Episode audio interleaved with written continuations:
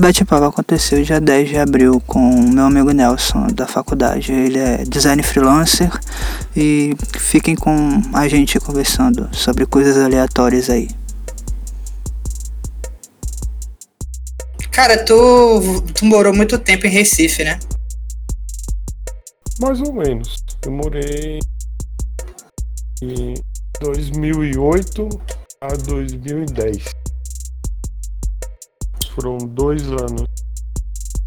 Dois anos na selva. é, dois anos na, na loucura total. Eu peguei, eu peguei os últimos anos de Recife sem internet 3G. Nossa! Ou seja, eu vivi um Recife que não existe mais. Um Recife um pouco mais mais restrito, um pouco mais sei lá, um, um, um pouco mais old school assim, vamos, vamos dizer assim. O Recife que precisava ir até sua própria casa para poder se comunicar com as pessoas, porque não tem 3G, se não tem 3G, não tem internet móvel. Não, não.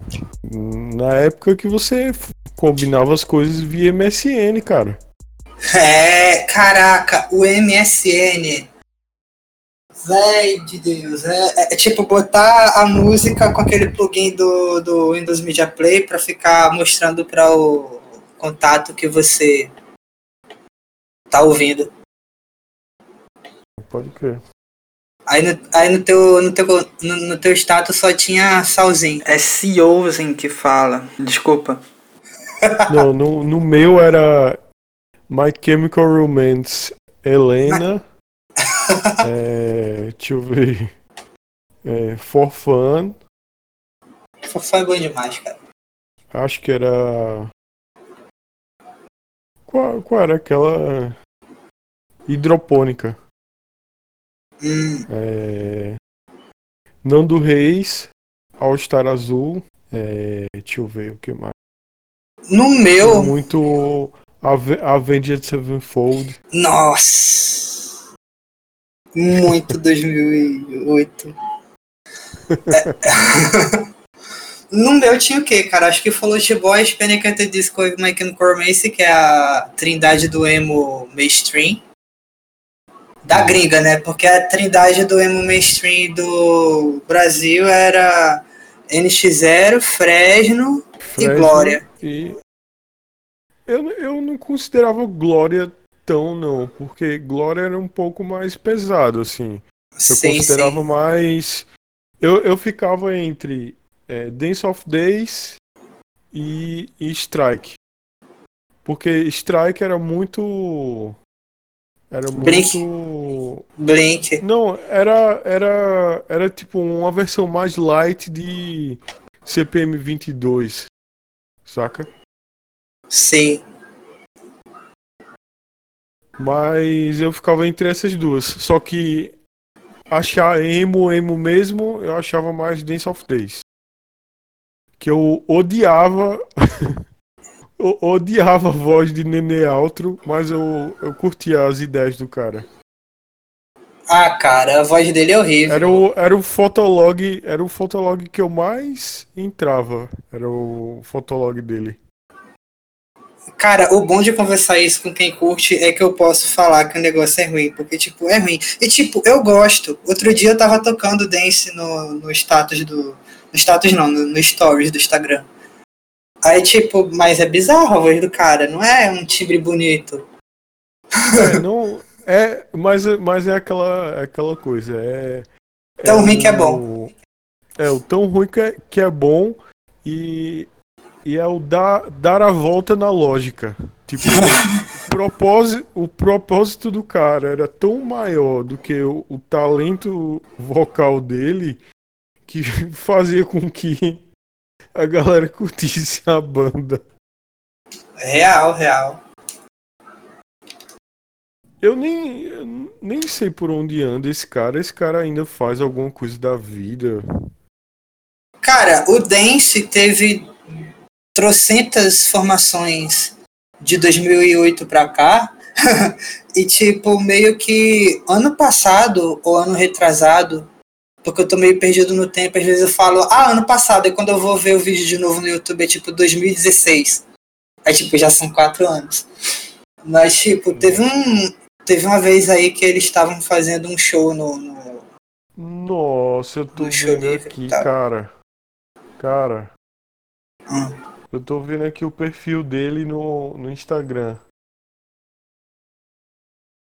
Paulistano, 47 anos.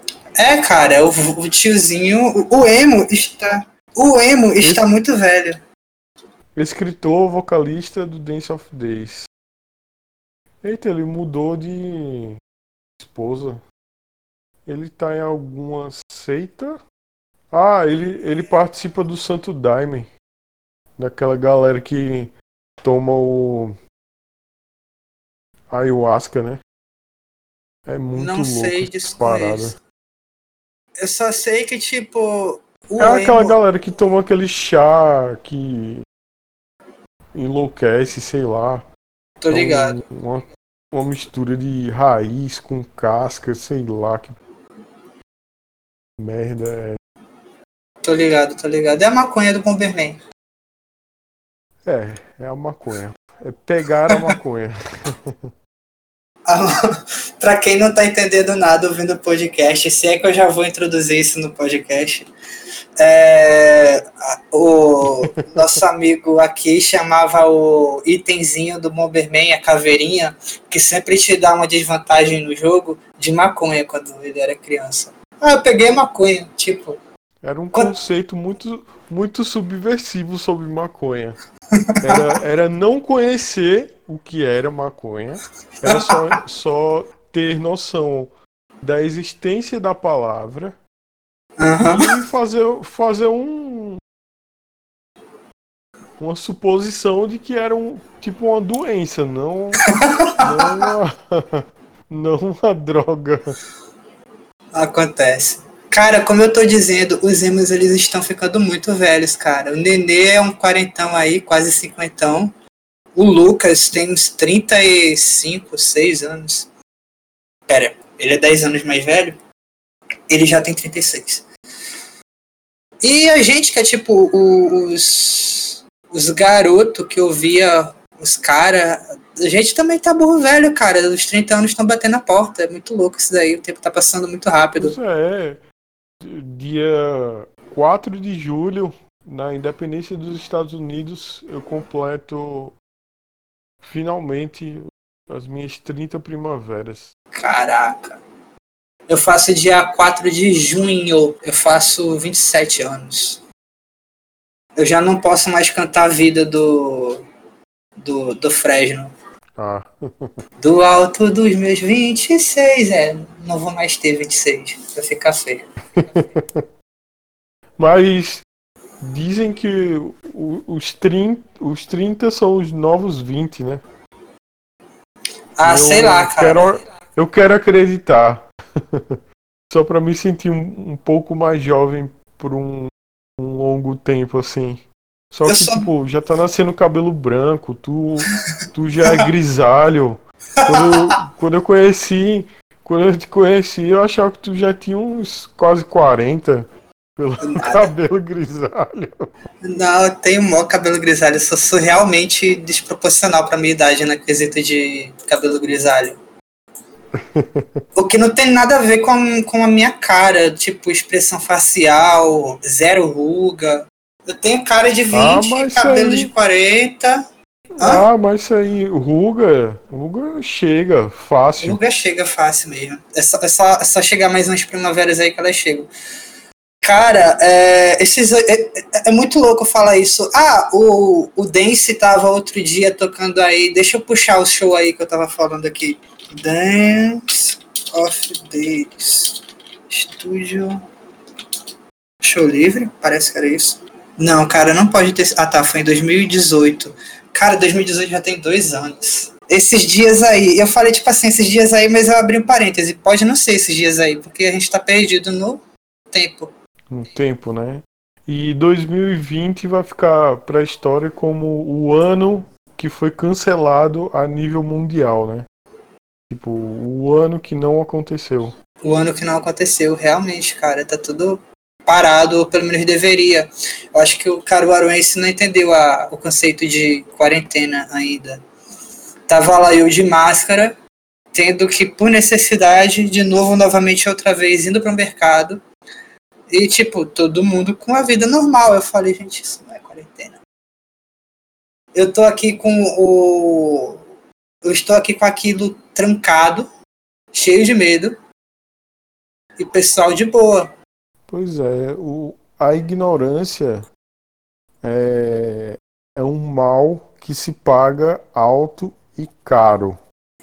E tipo, tem gente que tá muito estigmatizando uma certa uma certa parcela da sociedade que eu não vou comentar aqui, mas tipo, até quem é oposição a essa certa parcela de é, essa certa parcela da sociedade tá dando umas escorregadas, cara. Eu tô vendo muita gente falando assim: ah, eu saí com meu carro pra arejar e eu vi que o pessoal não tava fazendo a quarentena. Tipo, qual a necessidade de. Porque, tipo, eu não sei que mundo quem tá ouvindo tá, tá, tá vivendo, mas, tipo, só pra esclarecer uma coisa: a gasolina não é algo barato. É, se a pessoa não tem algo que fazer na rua, tipo, comprar remédio ou comida. Tipo, só a ideia de, ah, eu saí com o carro para arejar. Não faz muito sentido. Tipo, você, será que você usou combustível para fazer nada na rua e ficar olhando as pessoas que não estão na quarentena, tipo, igual você? Aí, tipo, é. bizarro, a, a, pessoa tava criticando quem não estava na quarentena e ela literalmente puxou o carro da garagem pra dar um rolê. Sentido pra quê, né? Pra quê? Pra quê?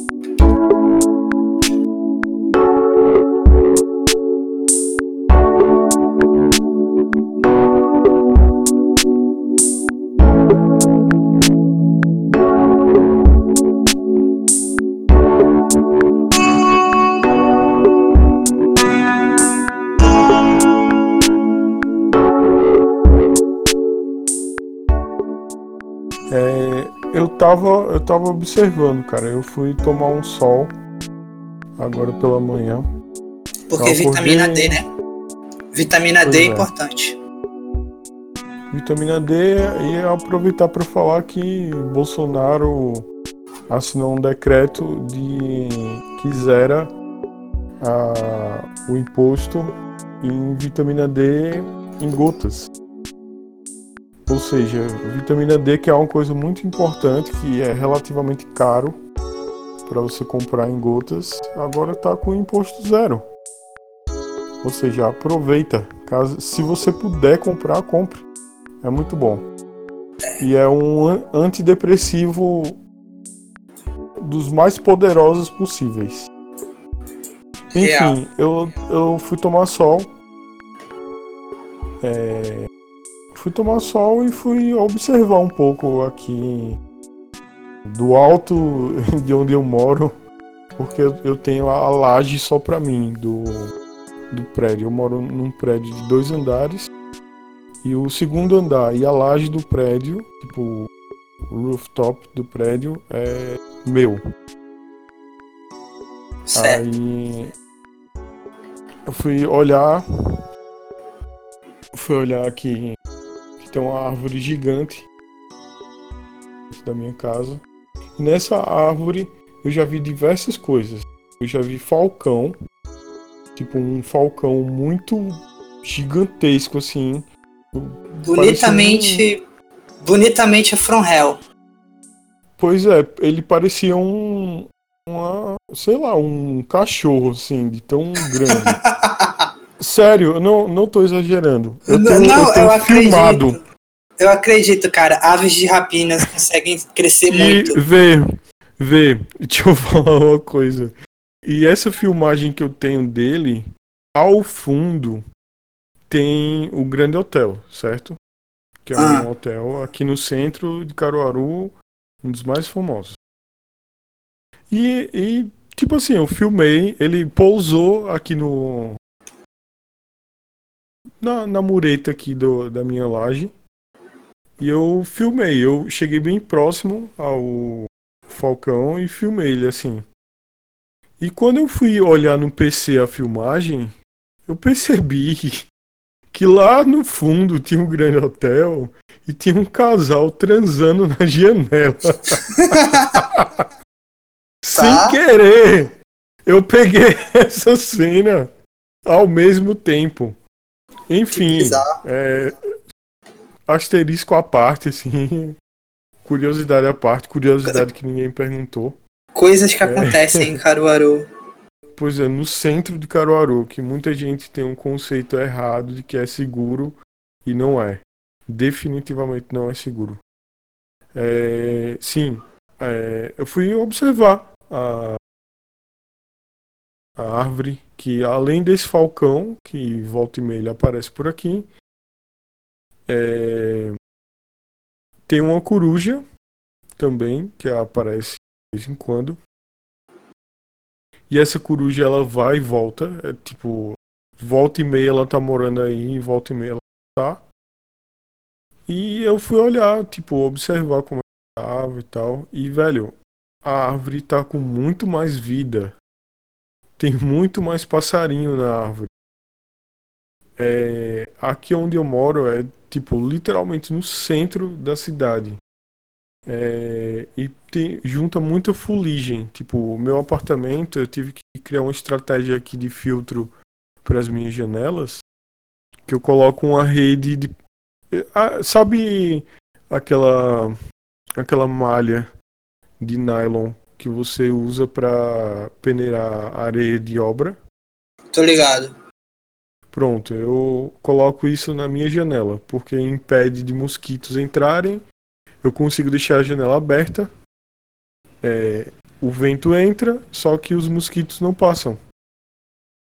Aí todas essas todas essas malhas elas acabam sujando muito por conta da fuligem do, dos carros, saca? Tipo, o carro passando o dia todo, a poluição junta pra caramba. E velho, Sim. nem tá tão sujo assim de fato, eu até fiquei pensando, será que isso aconteceu também para a Terra dar uma respirada de, de, tanta intervenção humana, saca? Real, cara, porque tipo, meio que o vírus somos nós. a gente tá acabando é. com tudo, cara o, o vírus da Terra é o próprio ser humano. Aí a gente vai é, cair num. É, vai cair num, num loop filosófico nada a ver, assim. Eu já vi altas paradas, já vi é, teoria no YouTube do canal de uma, de uma mulher que ela fala sobre conspiração é, que ela fala que os reptilianos eles estão aqui na Terra nesse momento. Quem quiser acessar o canal da mulher é Carol Capel. Carol normal, C-A-R-O-L. E Capel é C-A-P-E-L. Ou C-A-P-E-L. São os reptilianos pleiadianos. Nossa, pleiadianos. Que juntando com a, a, a, nossa conversa do, do, do emo no início, eu faço um callback pro Orkut. Que eu, a primeira vez que eu ouvi, ou, que eu vi falar sobre é, reptilianos foi no Orkut que falava sobre os Pleiadianos, que eles são seres iluminados e ele, quanto mais estrelas tem no céu, significa que eles estão é, descendo para fazer alguma missão aqui. E essa mulher falou que eles estão, tipo, ela colocou uma mensagem que de alguma forma ela recebeu deles. Enfim, é... cada um com a sua crença, né? Não vou, não vou julgar, Aí ela falou que, tipo, esse, os pleiadianos é, eles estão entre nós e que ele que essa fase é uma fase de mudança, tipo, óbvio, né? Afinal, a gente vai viver um, uma crise econômica moderna, nunca antes vivida, porque qualquer eminência de crise sempre houve plano de contenção a nível mundial. Só que agora é o mundo inteiro tendo a mesma crise ao mesmo tempo. Ou seja, algo que ninguém se preparou, tá ligado? E, aí, e isso só serve para reforçar o quanto o Brasil não é preparado para é, intemperismos e coisas que atacam repentinamente. Hum, é, só, só o fato de, em dois meses, grandes empresas quebrarem 100% faz com que é, coloque duas visões sobre o, o, o dono de empresa, o empresário. Primeiro, o empresário brasileiro só se ferra. Tipo, não, não há uma dimensão onde o empresário brasileiro que não seja desonesto seja bem sucedido. Tipo, se o cara é desonesto, se o cara sonega imposto, aí sim o cara, tipo, vira um, um lorde. Mas haja visto pessoas que têm empresas aqui na cidade vizinha Toritama, né? Lá é sonegação de, de imposto 100%. É... É o, é o Ancapistão do, do Pernambuco, para quem tá ouvindo e não entendeu ainda, lá, lá é o Ancapistão do Pernambuco. É, é muito engraçado. É. Enfim. Continue. É, tipo, você vê pessoas com semi-analfabetas andando de Land Rover e que já viajaram mais de 15 vezes para Nova York. É muito esquisito. Enfim. É... Tipo, não, não que eles não, não mereçam, mas sim que é esquisito. Enfim. Aí expõe esses dois lados, que esse momento veio para trazer reflexão, né? Tipo, que o, o empresário brasileiro ele não é preparado para um momento de parada e segundo, que tipo, o nosso sistema é mais do que falido. É só que a galera não teve a oportunidade de, de viver um, uma coisa em escala, um, uma quebra em escala global, tal qual tá rolando agora, né? Por exemplo. É, eu acho o, os Estados Unidos ele tem uma dívida nominal é, de produto interno bruto que eu acho que é produto interno bruto, tá? Não, não sei necessariamente se é do PIB, mas eles têm uma dívida que soma 25 milhões, 25 trilhões de dólares. E a projeção é que suba para 30 trilhões de dólares por conta dessa parada. É, para tu ter ideia da dimensão da, da perca que a gente teve, a Apple perdeu o equivalente ao produto interno bruto do Brasil. Caraca. Dá, dá para entender. É como se a Apple tivesse tipo perdido toda a riqueza do nosso país nesse um mês de parada. Somente. Bizarro, bizarro. Enfim, é se você parar para olhar para fora da sua janela, observar as coisas naturais, tipo natureza, céu, é... natureza, é... céu, animais, você vai perceber que tá tudo, tipo, tudo bem mais vivo. A... as plantas estão mais vivas. Os pássaros, eles estão mais presentes próximo da sua casa.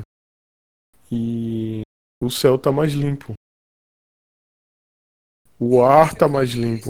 Eu acho que o que está acontecendo hoje vai fazer o ser humano repensar o que ele está fazendo de uma maneira incrível, porque tipo, uh, consumo de animal, porque tá, não foi o consumo propriamente dito que disseminou o vírus entre humanos, foi o preparo. O preparo da carne e tal, transmitiu o vírus pra gente. Mas, tipo, uhum. o, o, o, o que vai ter de gente que já tinha um pé ali para virar vegano, vegetariano, repensar o consumo de outros animais e tal. Uh, nossa, eu falei outros animais como se o ser humano comesse outro ser humano. Enfim, o consumo de animais e tal. Aí, tipo, também tem a questão da fiscalização realmente verdadeira lá na China, porque eu acho que agora vai, né? Depois da China ter. Não, tá, não vamos ser taxadores. Mas depois de ter acontecido isso tudo com a origem na China, é, acho que ou não vai haver negligência, ou pelo menos o sentimento das autoridades chinesas vai ser que não haja negligência enquanto o mercado cinza de animais exóticos na, na, na China, principalmente no interior. Uh, aí, tipo, muita coisa vai mudar do, do quanto a gente entende como produto ou como necessidade básica e tal. Talvez não, porque o ser humano é escroto. Mas, enfim, o que se espera, né? é que depois do mercado cinza provocar uma pandemia, depois do consumo de carne de animais provocar uma transferência de um vírus que nunca o ser humano tinha tido contato até então, e a gente não sabe lidar com ele. E por mais que ele não contagie tão rápido quanto a gripe, ele é mais letal e completamente desconhecido em termos de lidar com ele, por mais que a gente já tenha já destrinchado o genoma e está estudando e estamos tentando desenvolver não só vacina, como testar eficiência de medicamentos. Mas, enfim, isso tudo demanda tempo. E, tipo, o quanto esse vírus leva óbito é, é, é bizarro, cara. O pessoal, não, o pessoal acha que o número é uma coisa muito abstrata mesmo que o número seja bizarro e que para quem entende aquele número é, traz uma preocupação.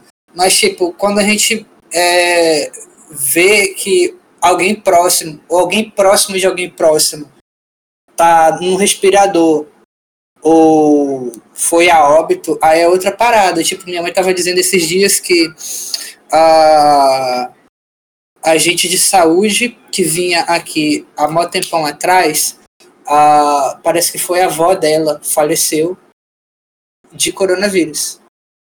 Aí, tipo, não é uma coisa de tipo assim. Na, na real, não é faleceu de coronavírus, né? Faleceu de Covid-19. É, Covid-19. Obrigado pela correção. Aí, tipo, não é mais aquela coisa de as pessoas vão só olhar o número e pensar que não é com elas e furar a quarentena. Véi, a curva de contágio ela avança de uma forma tão alta que, tipo, infelizmente a gente vai ver casos muito próximos. E todo cuidado é pouco. É tipo uma realidade que o ser humano não, não, não viveu. Tá, a gripe espanhola foi nessa pegada. Mas, tipo, não tem é, pessoas aqui é, mas, mas vê só. Existe um julgamento meio. Eu acho que até injusto, sabe? Uhum. É, sobre traçar o comparativo da gripe espanhola com o coronavírus. Uhum. É, a gripe espanhola aconteceu no momento em que a gente não tinha um terço das ferramentas que a gente tem de comunicação, de tecnologia de, de prevenção, sequenciamento, máquina sim, sim. De, de respiração, sabe?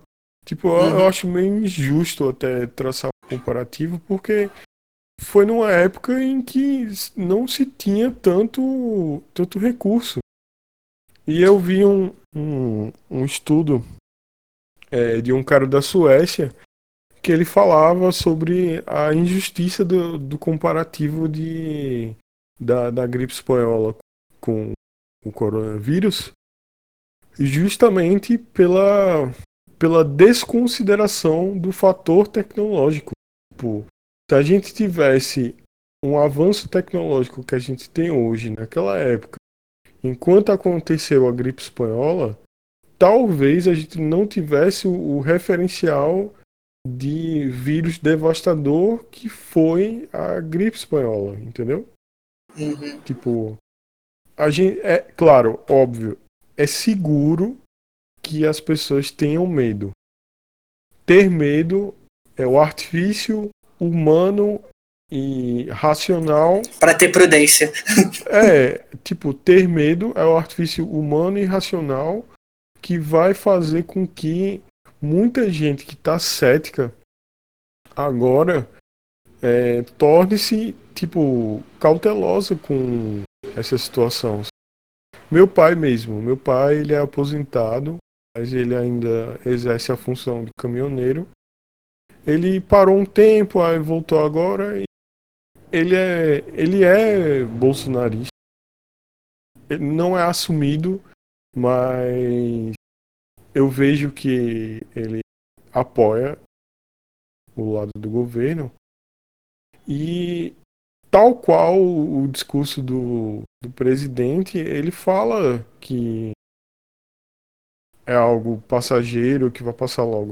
Mas eu entendo também é, o outro lado da moeda, de, de tipo, é, às vezes isso é mais um grito de desespero por, eu, por acreditar que é, algo vai cair do céu e milagrosamente vai mitigar essa, esse problema das nossas vidas. Só que eu confio na ciência. Eu acredito em Deus, até agradeço a paz que eu estou sentindo nesse momento, tendo cuidado, ter ajudado diversas pessoas nesses últimos dias. E só que eu, eu não acredito na numa benção para solucionar esse problema. Acredito na ciência. Eu acredito que a gente tem que rezar para que a gente tenha pessoas com intelecto o suficiente para resolver esse problema. Eu acho que é, é dessa forma que a gente tem que fazer a corrente do pensamento. Eu tenho fé que alguém que é cientista vai ter saúde e vai escapar do coronavírus, do, do Covid-19, enfim, do novo coronavírus, para que ele possa ajudar a mitigar esse problema.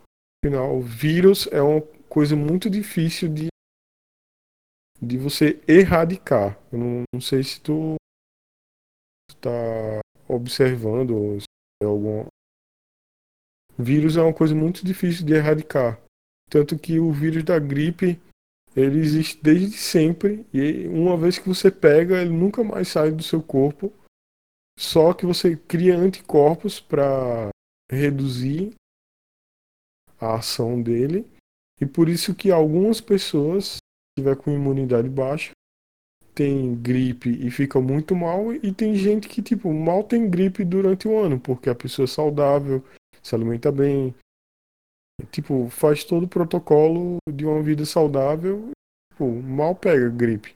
Mas a gripe tá lá eu queria me dar como exemplo de pessoa que não pega gripe, mas realmente eu só sei se é gripe ou não se eu sentir febre, porque eu vivo tendo crise de rinite. Então eu nunca sei se é uma gripe branda com muita resistência do meu corpo ou se é simplesmente porque meu nariz está baqueado porque eu tô com alergia. É um negócio meio estranho. A minha alergista, desde quando eu era criança, ficou me explicando os sintomas e tal. Por exemplo, alergia você geralmente tem urticária, tipo assim, no olho, na face. É, rinite dá muito inchaço no local do, do, do, do nariz e tal. A, a, gripe, não, ela é mais o sintoma da coriza, tosse, espirro e o mais punk, assim, mesmo com pessoa que está com a imunidade ok, seria a febre. Então, quando eu chego ao estágio de febre, eu falo: ah, não é alergia, é gripe. Então vou tomar remédio para gripe, porque se eu usar o antialérgico não vai funcionar. Inclusive é muito bizarro como as pessoas não conhecem doença hoje em dia. Tem gente que tipo não sabe a diferença de vírus e bactéria e fica é. uh, e fica falando as paradas muito loucas de tipo, ah, mas não é só fazer um antibiótico muito forte. Aí tipo, gente, antibiótico é para matar bactéria, não é para matar vírus. É, tipo, vírus você usa retroviral, né? Tipo, Isso, exatamente. Ou, é uma, ou é uma injeção, ou é um, um comprimido junto com um coquetel. As coisas, pode ser remédio em gota e tal. Vai depender do vírus e vai depender da, da, da situação. Mas enfim, é, é só o que eu espero. Eu espero que isso acabe logo, porque tem muita coisa atrelada. Assim, de, de fato, a vida não vai voltar a ser o que era antes. Isso não me mete medo, porque eu sempre fui uma pessoa que eu pensei desde sempre no meu preparo, saca? O fato de, de ter feito curso de manutenção de, de computador e redes com 13 anos faz com que eu consiga, se eu quisesse viver só de consertar computador e montar rede cabeada, eu conseguiria viver. Porque foi algo que eu fiz durante muito tempo da minha vida, do, dos meus 13 anos aos meus 17 anos. É, era basicamente a minha fonte de renda porque nem meu pai nem minha mãe tinham dinheiro para me bancar. Se eu quisesse um, um, jogo, se eu quisesse um PC, se eu quisesse uma roupa, se eu quisesse um sapato, eu tinha que me virar. É... Enfim, é... eu sempre fui uma pessoa que eu sempre me preocupei com a minha preparação. E eu não tenho medo do amanhã. Eu tenho uma perspectiva até um, um pouco clara do que vai ser o amanhã. O amanhã é, tipo, é minha predileção, tá? O amanhã ele vai ser para pessoas preparadas. O medíocre que tinha chance agora, ele não vai ter mais chance de mercado. Ninguém vai querer contratar alguém que não seja, no mínimo, bom ou excelente no que faz. Entendo, entendo perfeitamente. O amanhã vai ser difícil para quem, tipo, fez corpo mole, foi. Ou então, sei lá, não se dedicou a nada, é, ou então nunca fez nada assim o amanhã vai ser muito difícil para essas pessoas. E poupem dinheiro.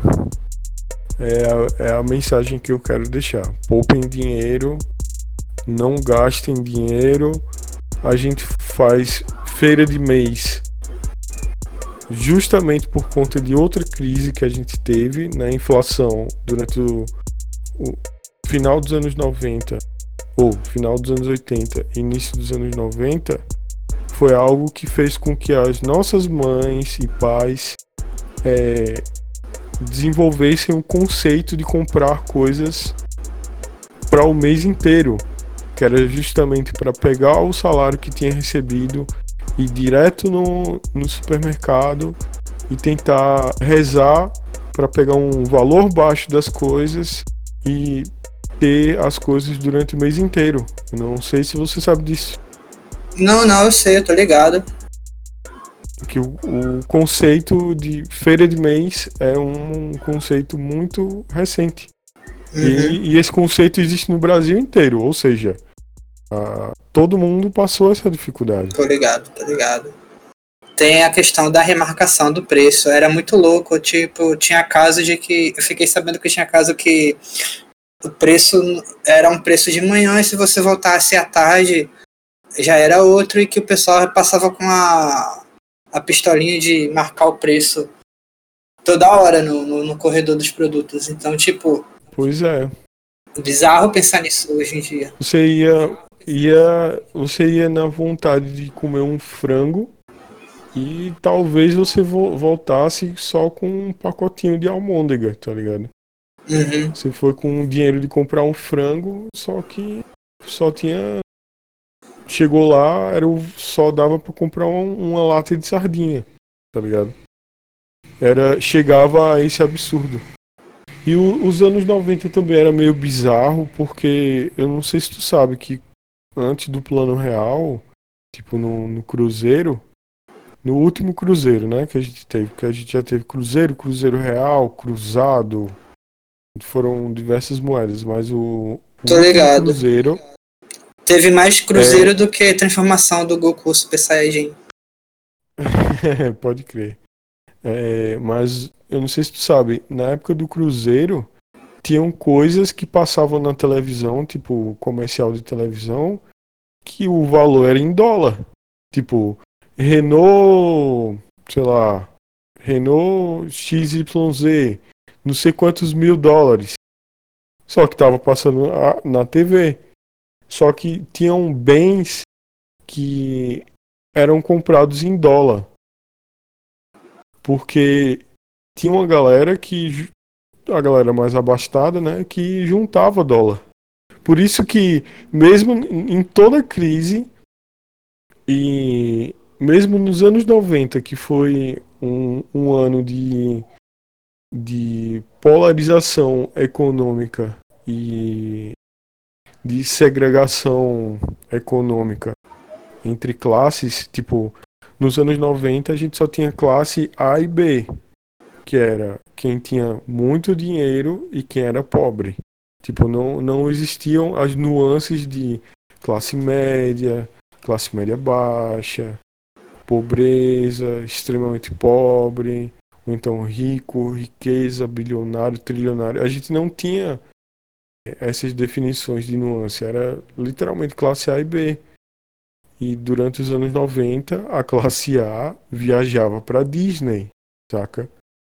Uhum. Por exemplo, para eu te falar, enquanto minha mãe é, tipo, tinha que morar de aluguel, meu pai caminhoneiro, ganhava muito mal. É, a gente passou muito perrengue, teve que se mudar de casa para tipo, ó, pagar um aluguel mais barato. Meu pai já ficou tipo meses sem trabalho. É, eu, eu, lembro muito claro de, de tudo isso.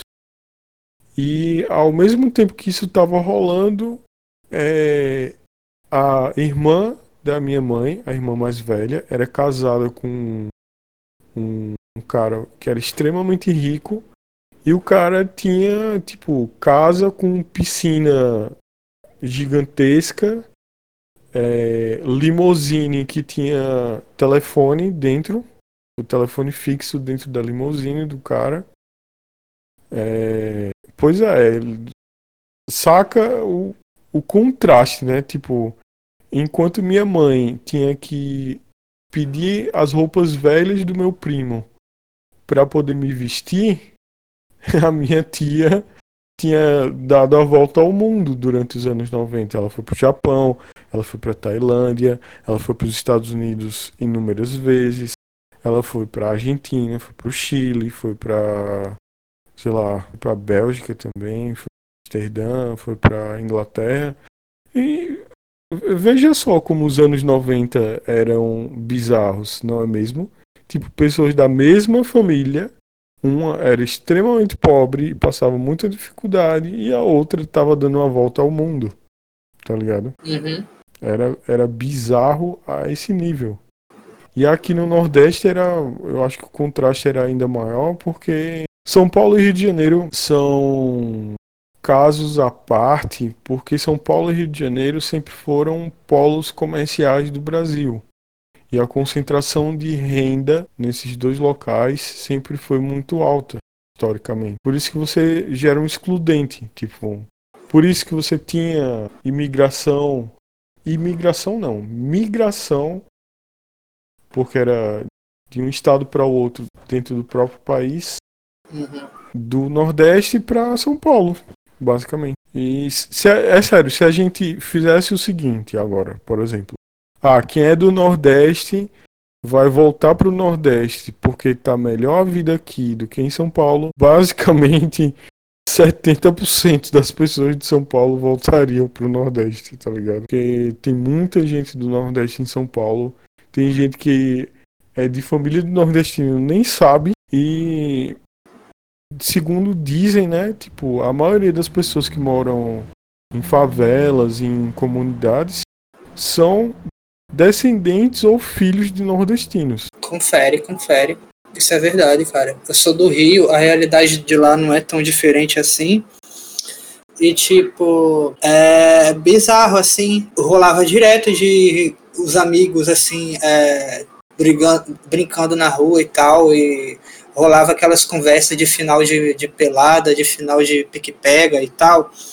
É, a gente já cansado, com as pernas russas, ou no meu caso preta, porque para quem não sabe eu sou extremamente branco. Uh, a gente conversava de tipo, ah, teu pai é de onde, tua avó é de onde, tua família é de onde, sempre viravam e diziam assim, ah, do Maranhão, Piauí, Bahia, é, Minas Gerais perto de Bahia, então tipo, sei lá, se fosse ver o, a avó do cara, o sotaque da avó do cara era o mesmo sotaque da avó do outro que era baiana basicamente. Uhum.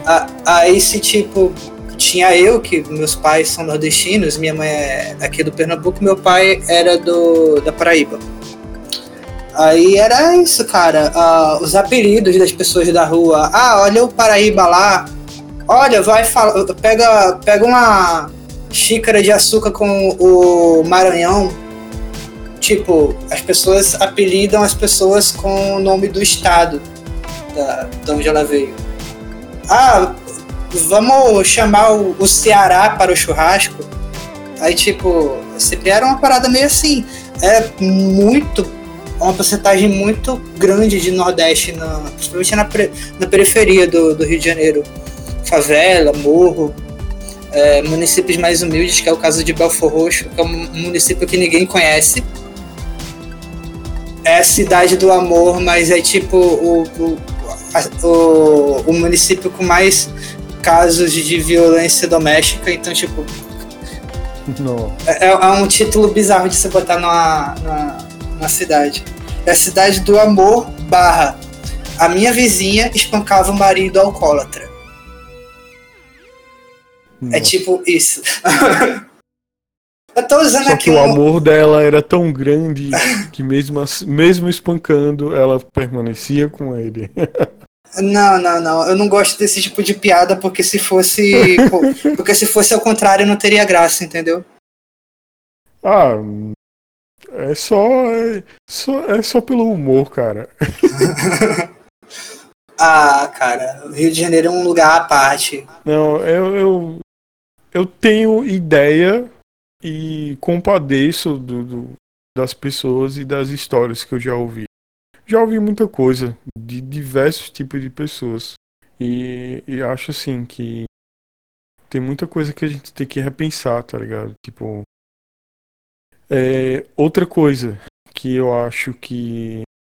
Por exemplo, eu tava até escuta, escutando o Flow Podcast. Não sei se tu já, já viu. Já, já, eu é, amo aquele programa.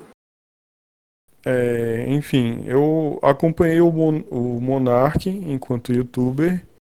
É, atualmente eu tava meio por fora da, do mundo dele. E o Igor 3K eu acompanho ele, ele desde o início. Porque eu assisti muita gameplay de GTA, do Gameplay RJ, do David Jones. Hum. E ele é, tipo, super irmãozão, assim, do David Jones. E, e eu vi ele se tornando youtuber. Eu vi ele deixando de ser professor de inglês para se tornar youtuber. Enfim. Aí eu tava escutando um, um Flow podcast, era com aquele youtuber Patife. É... E tipo, eu vi que tem muita é, a, a visão e a noção. É, quem mora em São Paulo, Rio de Janeiro ou qualquer é, cidade do sul de qualquer estado do sul, é uma visão muito distorcida do Brasil, saca? Tipo, é uma visão que, por exemplo, é, por que, que não é errado você julgar alguém que é de São Paulo falar que alguém de Pernambuco é do norte? Porque tudo para alguém que tá no sul. Você acabou de falar que Rio de Janeiro e São Paulo é sul, sendo que é sudeste. Não, eu sei, não. tipo, não, eu, eu, eu sei. Eu tô ligado, eu tô ligado, que é sudeste. Mas, mas, tipo, alguém que é, que é de São Paulo, que é do sudeste, obviamente, uhum. é, que tá na, na parte de baixo do Brasil, qualquer coisa para cima é o norte, tá ligado? Tipo, não, não tem a inclinação do, do direcionamento, né? Norte, sul, leste, oeste, leste, oeste nordeste. Para uma pessoa que tá no, no extremo sul da, da direção, para cima vai ser norte, tá ligado? Tipo, não, não, é, não é errado julgar, mas é, seria interessante que as pessoas passassem a ter um, um pouco mais de consciência sobre a, a, dimensão do Brasil. E, enfim, voltando a falar o Flow, levantou-se é, falar de separatismo. É, de que o Nordeste deveria ser o seu local, o Norte o seu local, o sul deveria ser o seu local, o sudeste seu local. Agora, eu fico pensando, essas pessoas, elas, elas são plenamente ignorantes do, do no, no que tange a, a noção de Brasil, porque, por exemplo, imagine o seguinte, que o Nordeste se separa do Brasil, certo? Uhum qualquer voo que vá para os Estados Unidos faz escala no Nordeste. Certo? Certo. Voos diretos são tipo excludentes ou voo de, de carga, mas sendo um voo doméstico faz escala obrigatoriamente em Recife. É, imagina que o, o Nordeste se separa e um voo desses passa a ficar tipo 50 vezes mais caro porque a gente sobretaxa a escala de voo aqui. E aí?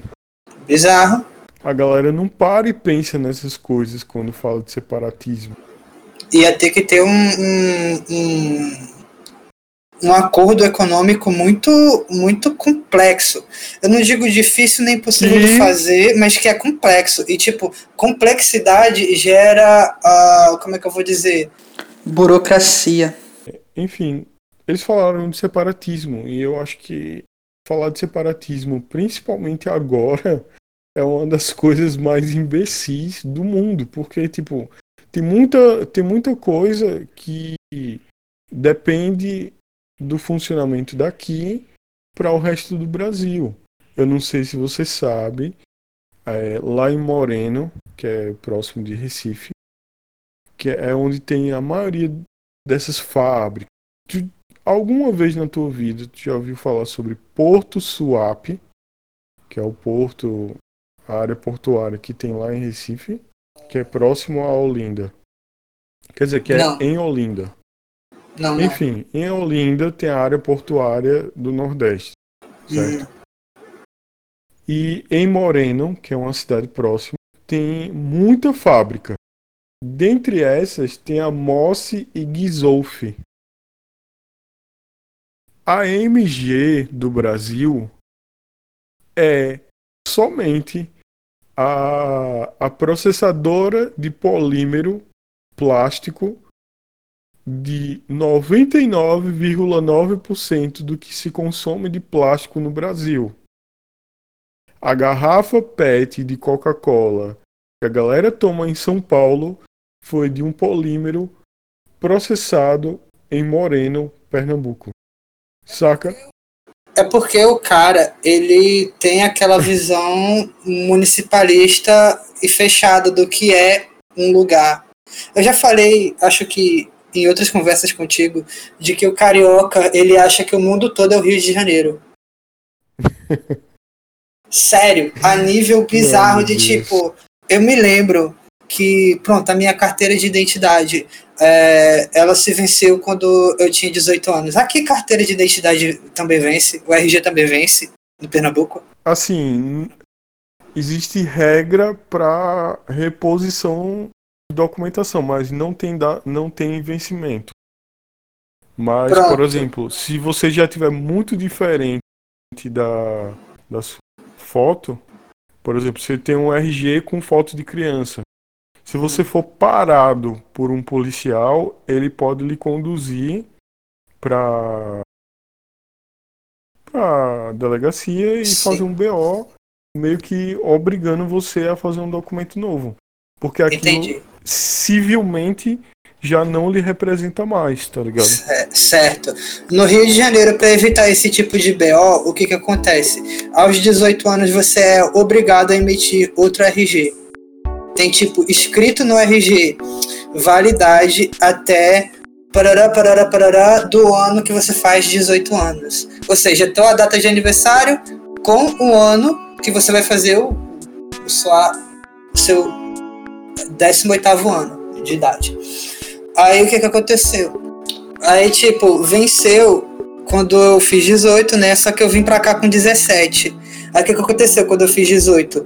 Eu fui pra o lugar mais próximo aonde emitia um RG, na minha cidade, Frei Miguelinho, onde eu morava antes, aqui em Pernambuco, uh, eu cheguei lá e falei, olha, eu vou trocar meu RG. E eu mostrei o RG pra mulher. Aí ela olhou, tipo, eu tinha feito com 15, eu tinha 18, meu rosto tava praticamente idêntico. Eu só tinha mais barba.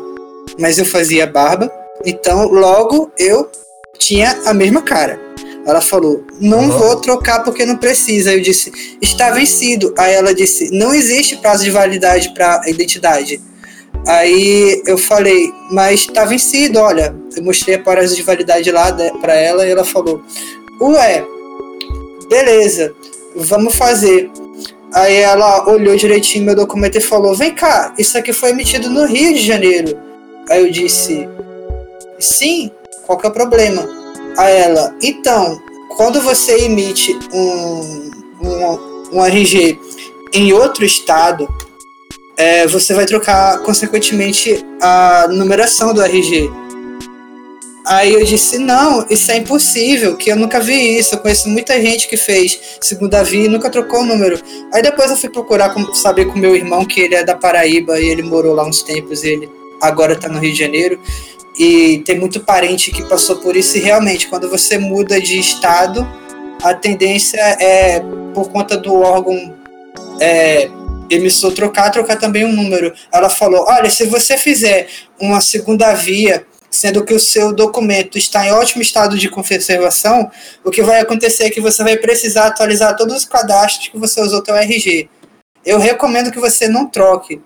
Aí eu ah mas eu quero trocar porque está vencida. Ela ela, tipo, do mesmo jeito que eu acho que todo lugar é o Rio de Janeiro, ela também acha que todo lugar é, tipo, o lugar onde eu tava. Ela falou: olha, não existe isso de prazo de validade, pode usar, tá tranquilo, uh, não vai dar nenhum problema. E, tipo, já que você quer fazer, eu posso até fazer, mas vai trocar o número e você vai ter que atualizar todos os seus cadastros porque pode dar problema. Aí eu falei, beleza, a ela me dê a sua foto 3x4. Eu falei, o quê? Ela, a fotinho, pra eu colar no RG. Aí eu virei pra ela e falei, moça, faz 20 anos que não se usa foto 3x4 no, no RG. A minha mãe, que é idosa, tem um RG com a foto impressa. O meu pai, que morreu há não sei quantos anos, tinha um RG com foto impressa direto no RG. Aí ela, vem cá, deixa eu ver um negócio. Aí ela perguntou qual que é o órgão expedidor do meu RG. Aí eu falei, é o Detran. Aí depois é que a gente foi ligar as bolas, que tipo, o Detran ele emite a, a carteira de motorista com a tua foto impressa no negócio. E como a estrutura usada para imprimir a minha meu RG no Rio de Janeiro foi o Detran como órgão emissor, eles usaram da mesma estrutura, ou seja, eles pegaram a foto digital, tiraram com a câmera digital a foto, eles jogaram a, o arquivo da minha foto em um layout da, da, do RG, e me entregaram. Tanto uhum. que, tipo, não existe a minha assinatura no meu RG. A minha assinatura é uma digitalização da minha assinatura no meu RG. Entende? É. Aí, tipo. Isso, isso, é Brasil. Isso, isso é Brasil. Não, isso é Brasil. É. Não, não há padrão para absolutamente nada. É, cada um com a sua regra. E todo mundo achando que tá certo, é que tipo, aí. em todo lugar é. assim. Pois é. E eu ainda não contei a história uma metade. Porque, tipo, aos 19 anos, a gente venceu uma causa na justiça de conseguir sacar a PIS e FGTS do meu pai e tudo, porque é, gente, eu não tive direito à pensão por morte, mas enfim, tive direito aos outros as outras coisas de dinheiro que eu podia sacar dele e tal. Aí eu fui pro fórum para pegar a papelada para poder ir na Caixa Econômica sacar tudo que era do nome no, meu, no nome do meu pai, beleza? Uhum. Aí quando eu chego na Casa Econômica aos 19 anos de idade e eles pedem o meu RG, eles viram para mim e falam: "O seu RG está vencido". pois é. Aí no outro dia eu tive que voltar no Detran e fazer um novo RG. Um novo RG que, tipo, é a mesma coisa, mesmo número, tipo, é uma segunda via que, para caso de perda de validade, eles não cobram taxa nenhuma lá no Rio de Janeiro. Já que eles vão me sacanear, pelo menos eles me dão esse bônus, de não precisar pagar pela segunda via, nesse caso específico, de fez mais de 18 anos.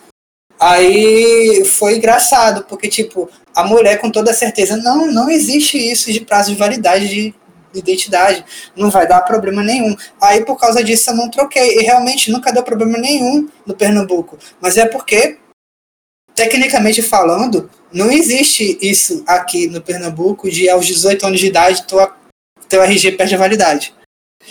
Como você explicou, o máximo que pode acontecer é tipo a sua fisionomia mudar e você ser obrigado a trocar por causa disso. Mas, tipo, de. É, por conta de 15, BO, É.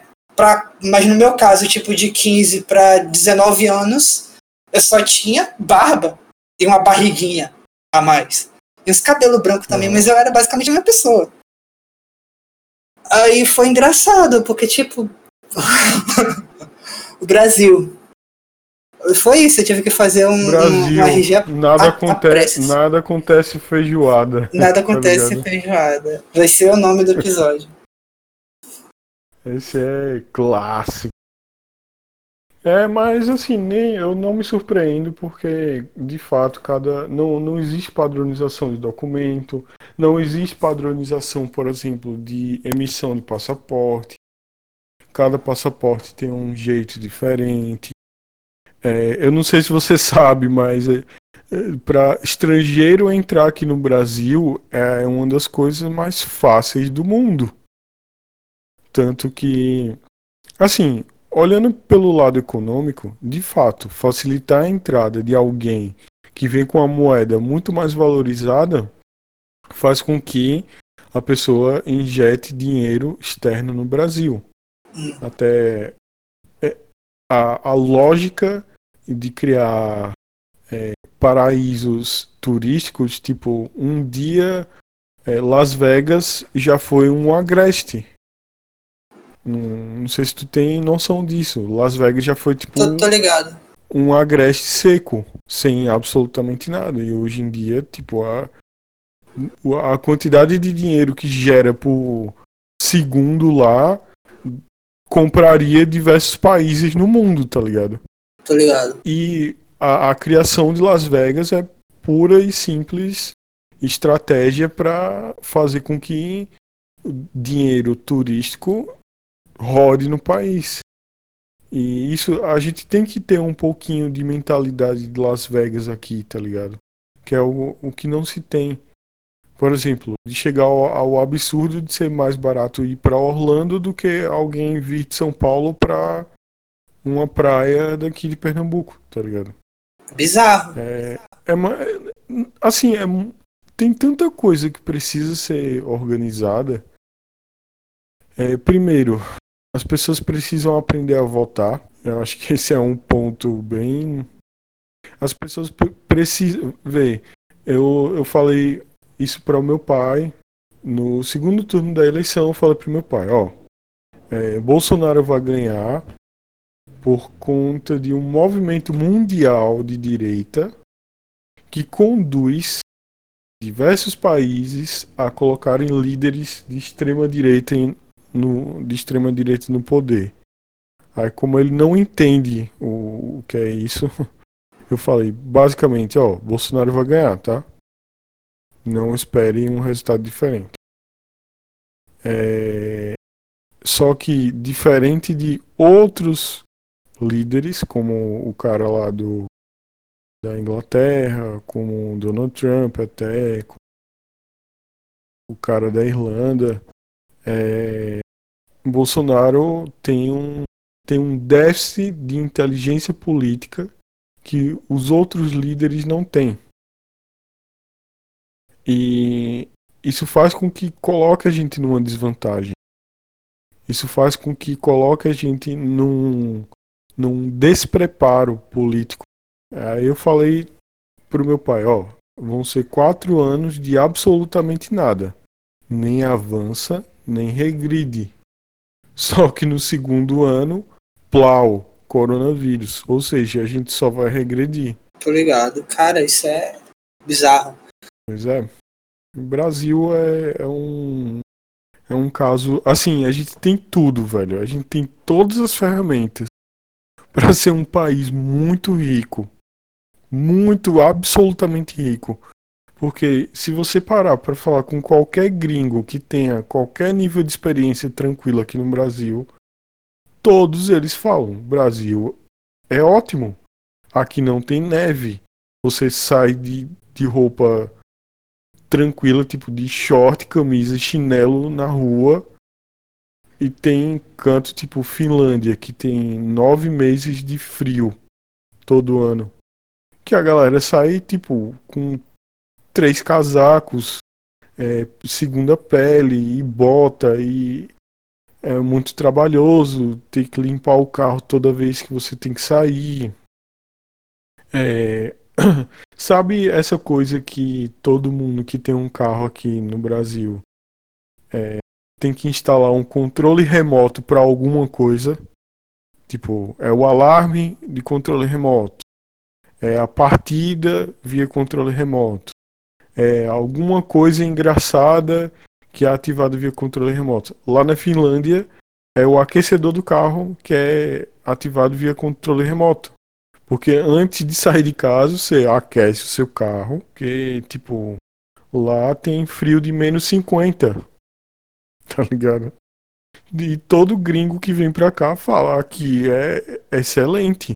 Vocês têm um, um, uma, um clima tropical constante, que é tipo chuva de vez em quando e sol o tempo todo, que é algo que a gente, a gente enquanto não sai daqui, acha muito tedioso não ter é, tipo, não ter climas marcados e tal, mas quem vem pra cá, tipo, se encanta pelo país. Todo gringo que vem pra cá elogia, e eu curto muito o Brasil. Eu só não quero viver mais aqui.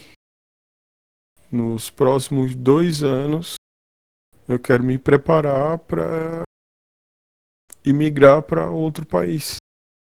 Eu penso muito em Canadá ou Irlanda. E, cara, eu tenho disposição para recomeçar minha vida. Tipo, eu lavaria banheiro tranquilamente. Tô ligado, cara, mas, tipo, é, eu não sei se eu faria isso. Que bom que você tá disposto e tal. Que bom que você pensa eu nisso. Tenho total. Eu acho que eu, eu gosto daqui. Eu sou meio vira-lata nesse aspecto. Eu sei lá, velho. eu até fico pensando em fazer alguma coisa fora. Mas, tipo, mudar de vez eu acho que não. Eu já fiquei, eu já fiquei procurando cursos de pós-graduação fora e tal, essas coisas assim. Fazer alguma coisa no campo da teologia nos Estados Unidos, ou fazer alguma coisa no campo do design em qualquer outro lugar. Design de jogos no Japão, embora o, o, o, a forma que o Japão ensina jogos seja bem. Enfim, eu acho que é mais otaquice da minha parte do que ser racional, porque se eu fosse racional eu iria para qualquer outro canto. Enfim. Porque ir para o Japão sem falar japonês é basicamente não ir para o Japão. É. Mas eu estaria disposto a, a, a, falar japonês. O problema é, eu não sei se eu estaria disposto para falar japonês, chegar lá, ver uma economia bem diferente da do Brasil e não se encantar por lá e ficar lá de vez. Uhum. Então, eu não sei se eu resistiria. Mas eu acho que isso é com, com quase qualquer lugar, tipo. Mas acho que... acredite, você, você se adapta ao meio, saca? Quando, quando você vai para um, uma cidade de interior, você se adapta ao interior. Quando você vai para uma capital, você se adapta ao ritmo da capital. O, o ser humano, se existe algo que o ser humano é muito bom e, e eficiente em relação a, aos animais é a adaptação ao ambiente. A gente consegue se adaptar muito bem. Por mais que tenham, claro, as exceções, mas no, no geral a gente se adapta muito a novos falando de se adaptar a lugares de interior, eu lembro que a primeira vez que eu fui para a primeira vez que eu pisei em solo pernambucano, é, a primeira vez que eu pisei em solo de interior, que foi lá em Frei Miguelinho, é, o pessoal falava na rua e passava conversando, e eu não entendia absolutamente nada. Era outro dialeto do português para mim. Hoje em dia eu tô, com aquele, eu tô com aquele sotaque meio a meio que todo pernambucano sabe que eu sou do Rio e todo carioca sabe que eu, eu, eu sou do Pernambuco. É muito estranho isso. Eu tento convencer as pessoas que eu tenho sotaque, que elas acham que eu não tenho. Só assume que tu virou um híbrido e, e acabou. Isso, eu sou um híbrido. Você é... é um, um híbrido. Você é um pernambucano carioca, ou então um carioca pernambucano, sei lá. É muito doido isso. O, o, a questão do, do, do palavreado, a, a, questão do vocabulário em si. Às vezes eu me pego escrevendo e falando coisas nos stories que meus amigos do Rio de Janeiro não entendem. E tipo, eu não vejo isso, eu só vejo isso quando eles falam, que, que diabo é isso que você tá falando? Porque, tipo, não são palavras que existam no Rio de Janeiro. E vice-versa quando a, a, a, minha mãe, ela teve muita resistência a, a, ao Rio de Janeiro enquanto cultura. Aí, tipo, meio que meu pai era um tradutor em tempo real da minha, da, das coisas de fora, lá do Rio de Janeiro, para a minha mãe. Porque é isso, cara. Tem gente que simplesmente. Até hoje também me pega, às vezes, sendo mais carioca do que pernambucano. E, tipo, ah, o que, que foi que ele disse, cara? O que, que, que, é isso? Enfim, é, rola um, um, um, é um eterno. Morar em um lugar que não é o seu, é o seu local natal é como um eterno intercâmbio. Principalmente hum. no meu caso, que vivi 17 anos no, no lugar onde eu nasci. É, eu tô eternamente uh, aprendendo a ser um pouquinho mais pernambucano e tem que ter muita paciência. E às vezes eu percebo que eu tenho mais paciência com o meu meio do que as pessoas em volta têm comigo. Porque, tipo, uh, tem coisas que a pessoa acha que, tipo, Marcos é muito metido. Às vezes, não. Às vezes eu só quero entender o que a pessoa está dizendo. Eu não estou dizendo que a pessoa está falando errado. Eu não estou dizendo que existe um jeito certo de se dizer o que a pessoa está tentando dizer. A única coisa que eu quero dizer é que eu não entendi o que a pessoa disse. Eu não, eu a, hoje, eu tô aqui há acho que uns nove anos. Hoje ainda tem palavras que eu nunca ouvi na vida. Ah, claro. Nem, nem eu que sou daqui, às vezes entendo Algum, por exemplo, eu sou uma pessoa que falo muito pausadamente, até demais. Assim, porque eu sou uma pessoa que eu penso muito no que eu vou falar, penso cinco, seis vezes no que eu vou falar. Ah, e me arrependo de muitos pensamentos também. Aí isso faz com que eu fale muito pausadamente. É... Só que o povo daqui fala muito rápido.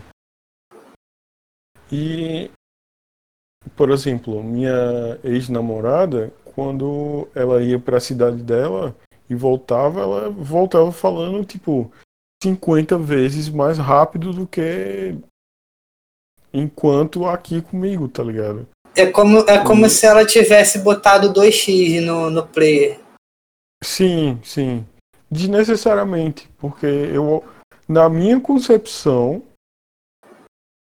o fato de você não assim, não não achar normal ou não tolerar alguém que fala pausado é porque você tem preguiça de falar.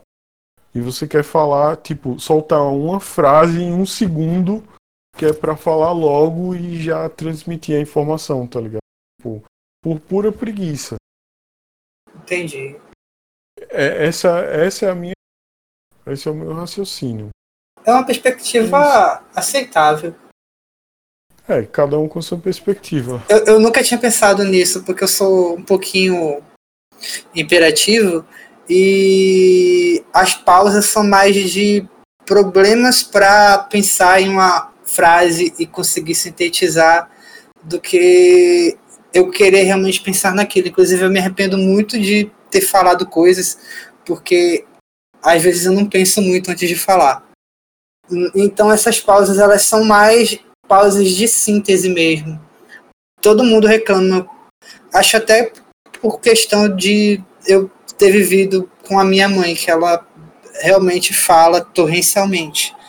E eu tento falar torrencialmente, só que eu não tenho o mesmo nível de raciocínio da minha mãe, porque cada pessoa tem um cérebro diferente. Então, apesar de eu ter a minha, o meu jeito de falar sempre rápido e muita coisa, o, o quando eu pauso é porque eu estou muito querendo saber o que, que eu tenho que sintetizar. A maior reclamação que as pessoas têm sobre mim não é por eu ser lento ou ser rápido, é porque eu não sou conciso. Eu sou muito prolixo. Mas ninguém tem a obrigação de ser conciso. Você não é obrigado a ser conciso para ninguém. Você não vive em função da vida das outras pessoas. Aí eu vejo que as pessoas têm. São as outras pessoas que são intolerantes a, a quem você é. Eu ia dizer isso agora. Eu ia dizer isso agora, que às vezes tem uma. Às vezes rola uma preguiça de parar para pensar. Putz, eu acho que o que Marcos falou é legal. Só que eu não entendi muito bem porque ele não conseguiu sintetizar será que eu faço uma pausa e, e paro para pensar um pouquinho no que o cara disse? Rola isso muito em texto de internet também, eu, enfim, eu já perdi as contas de quantos professores e amigos e colegas e parentes falam, cara, você fala muito, é muito prolixo, você não chega ao ponto quase nunca. Mas, tipo, eu já estou tão acostumado a ler, ouvir pessoas e, e consumir conteúdo a duas vezes a velocidade, que uh, não está mais sendo natural para mim uh, falar muito devagar. As pausas elas vêm realmente de problemas que eu tenho de me articular, mais um problemas do que eu tenho que me articular do que cautela para ver o que eu estou falando.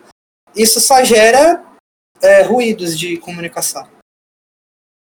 Mas também tem o fato de que ninguém é obrigado a nem, nem a, a, exigir um tempo de você e também ninguém é obrigado a se moldar à visão de ninguém, saca? Uhum. As pessoas precisam entender que é, a individualidade de cada ser, de cada pessoa, é, é o que faz ela ser individual.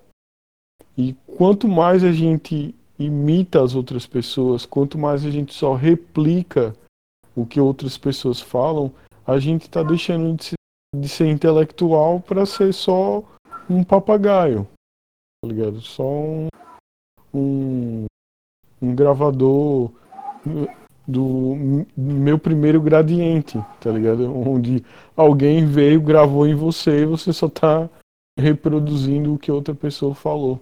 Enfim. Cara, eu, eu entendo o que você tá dizendo, e é louco porque a gente chegou a uma conclusão próxima, sendo que a gente é bem diferente no jeito de falar. Eu falo muito rápido, você devagar, mas a gente vê uma preguiça das pessoas de tentarem entender. Não só a preguiça de tentarem esperar você voltar a falar. Às vezes eu vejo isso em mim, eu fico constrangido que, tipo, você ainda tá falando e eu falo por cima. Porque eu tento aproveitar aquela pausa que você tem para falar alguma coisa. E, tipo, desculpa realmente por ter feito isso, mas, tipo, é, infelizmente, pessoas conversam de maneira diferente e nem todas as pessoas têm a paciência para tentar ouvir as outras. Pronto, eu acho que a gente vive um, um, uma sociedade muito comunicativa e pouco ouvinte todo mundo quer falar é. algo, sim, sim. mas ninguém quer ouvir algo.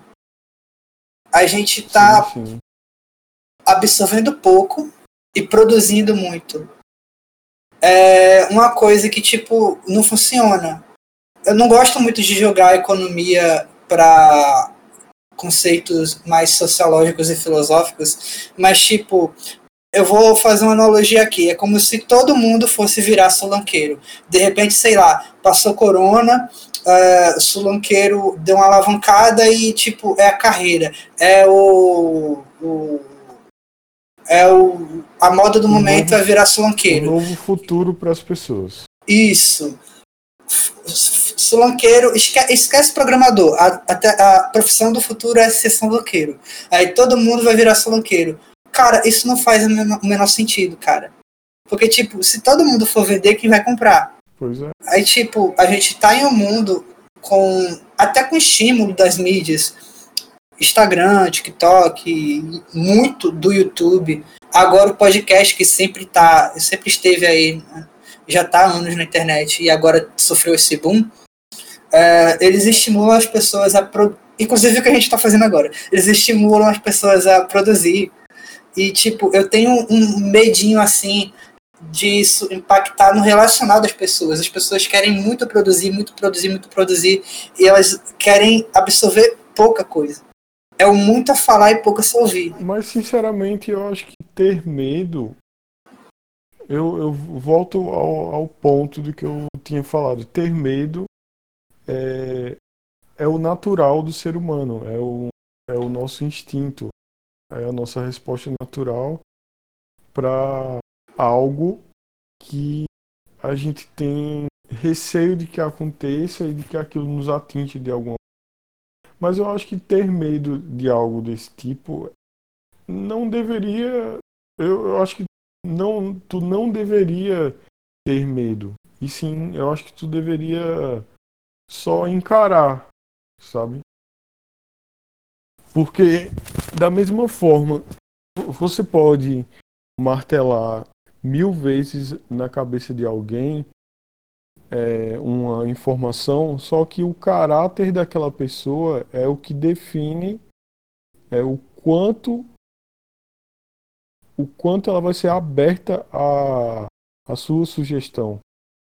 E caráter é algo que se forma muito cedo na nossa vida. Se, se o, se é lapidado um caráter, um, se é lapidado em você um mau caráter, se você é exposto, por, por exemplo, uma pessoa da favela, seja lá qual favela for, uma favela da, daqui, do Morro do Cuscuz ou no Morro do Dendê, lá no Rio de Janeiro. Nem, nem sei se tem.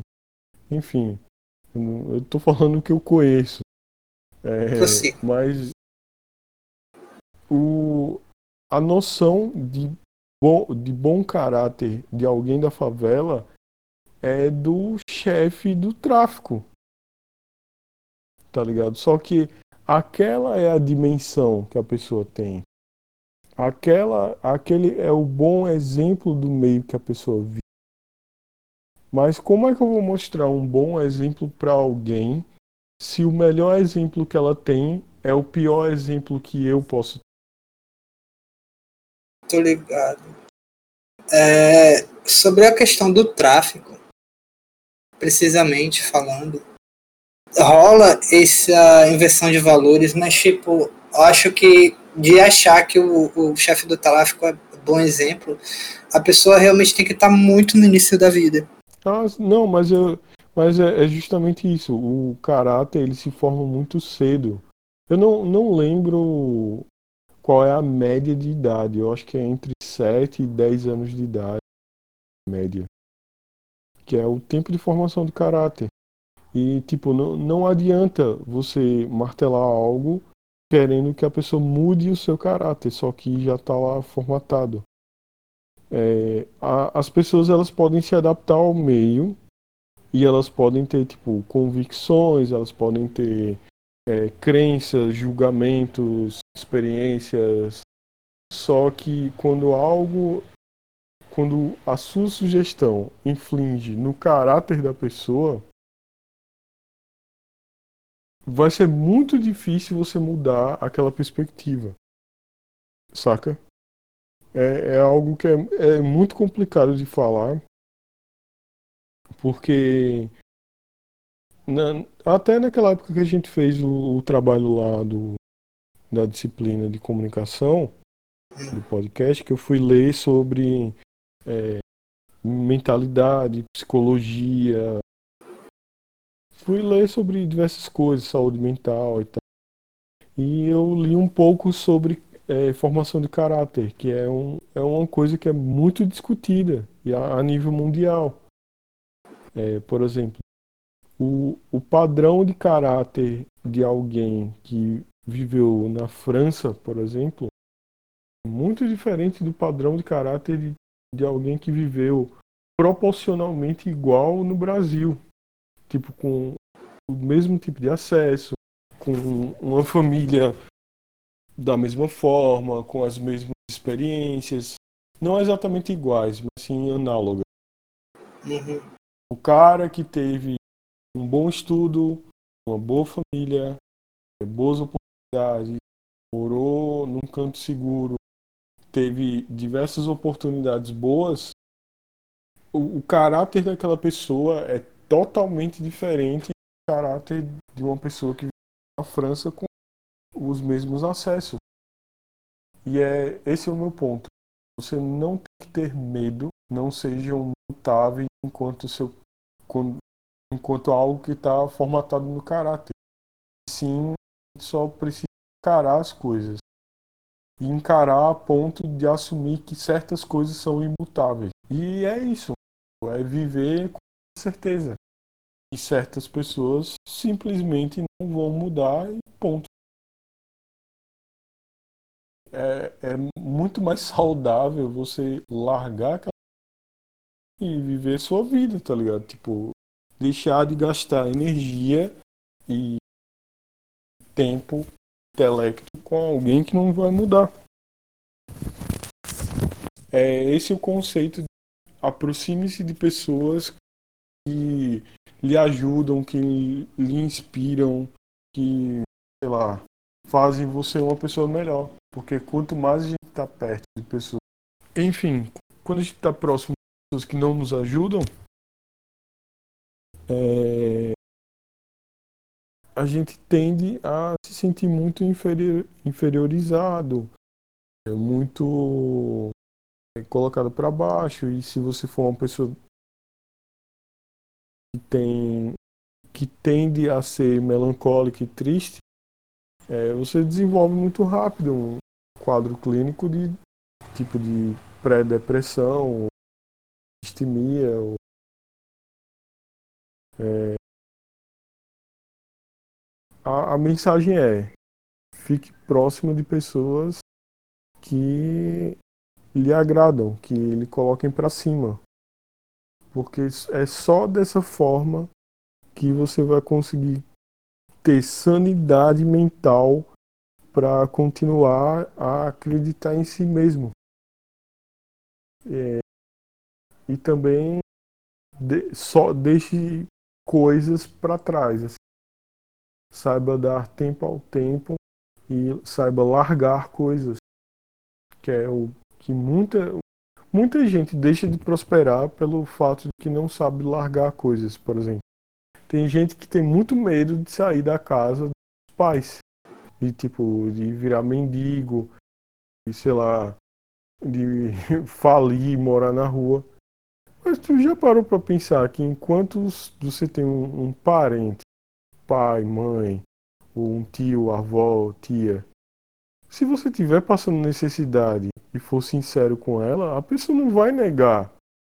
A não ser que você tenha feito algo muito grave pra, tipo, lhe renegarem pro resto da vida. Mas se você for uma pessoa querida no seu meio, você não, não tem que ter medo. Você tem que deixar o ciclo da sua vida seguir. Você tem que meter a cara, tem que se testar, tem que se provar, tem que chegar é, no, nas suas ambições, mirar naquilo e correr atrás. É, em 2013 foi quando eu mudei de engenharia de produção para design. E eu falei para minha namorada na época, é, eu quero mexer com 3D. Eu quero trabalhar com jogos. Eu quero trabalhar com 3D, que é o que eu gosto, é o que eu curto fazer. Eu quero, sei lá, trabalhar num filme em que eu modele algo que gere emoção em alguém. E dito e feito, eu, eu vi que era certeiro essa minha ambição. Corri muito atrás, tipo, ralei pra caramba pra comprar um computador bom.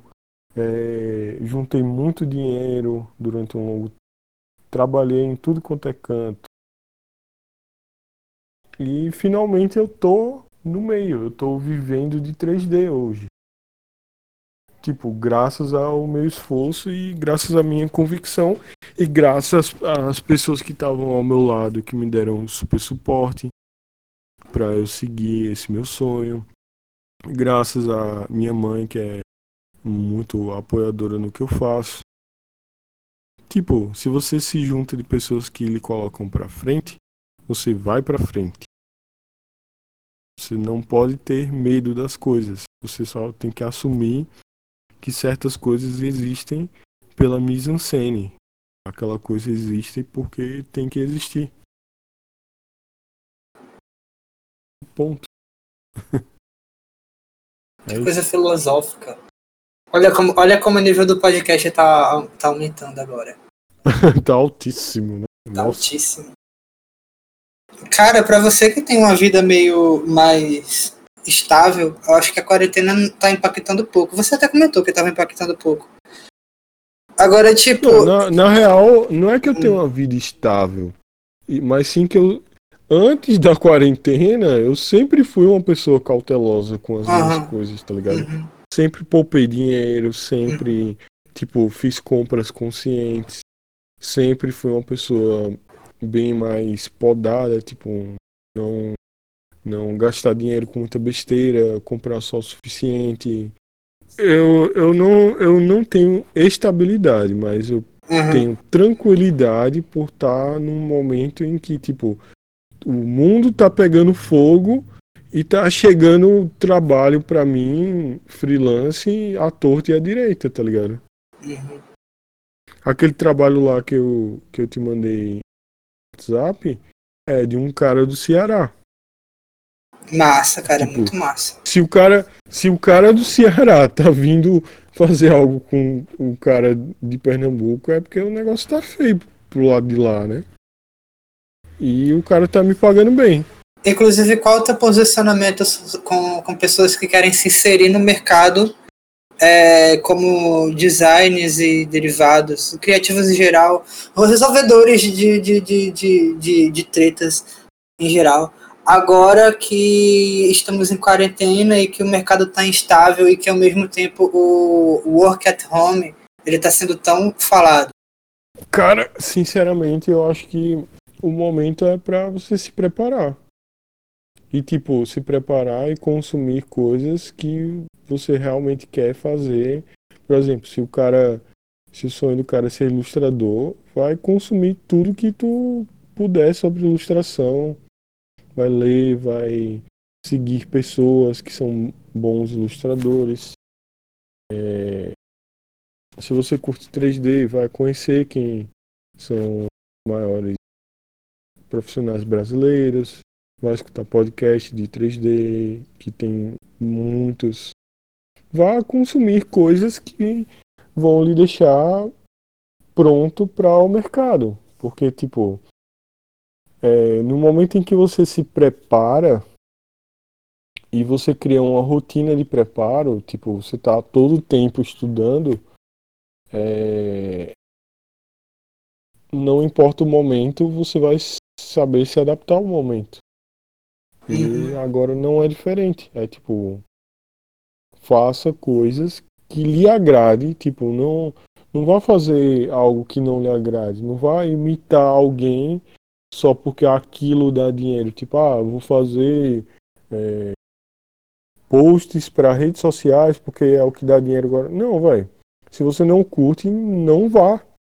Tente extrair dinheiro, tente é, seguir a sua carreira por algo que você curte. E não, não vá na onda de ninguém. Siga só os seus sonhos e os, suas ambições. Então eu acho que é isso. Acabou o episódio. Beleza. Acaba. Beleza. Bora dormir que amanhã tem. É, eu tô morrendo de sono aqui. Valeu. Falou. Valeu, falou.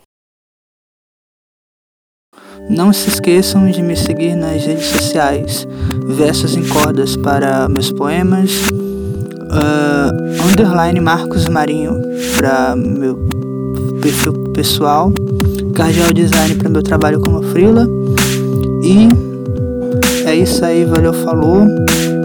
Falta Tube no YouTube. Falta Cash é o que vocês estão ouvindo agora. Versos em Cordas também está em um podcast no, no Spotify, é só procurar aí. Valeu, falou, até a próxima.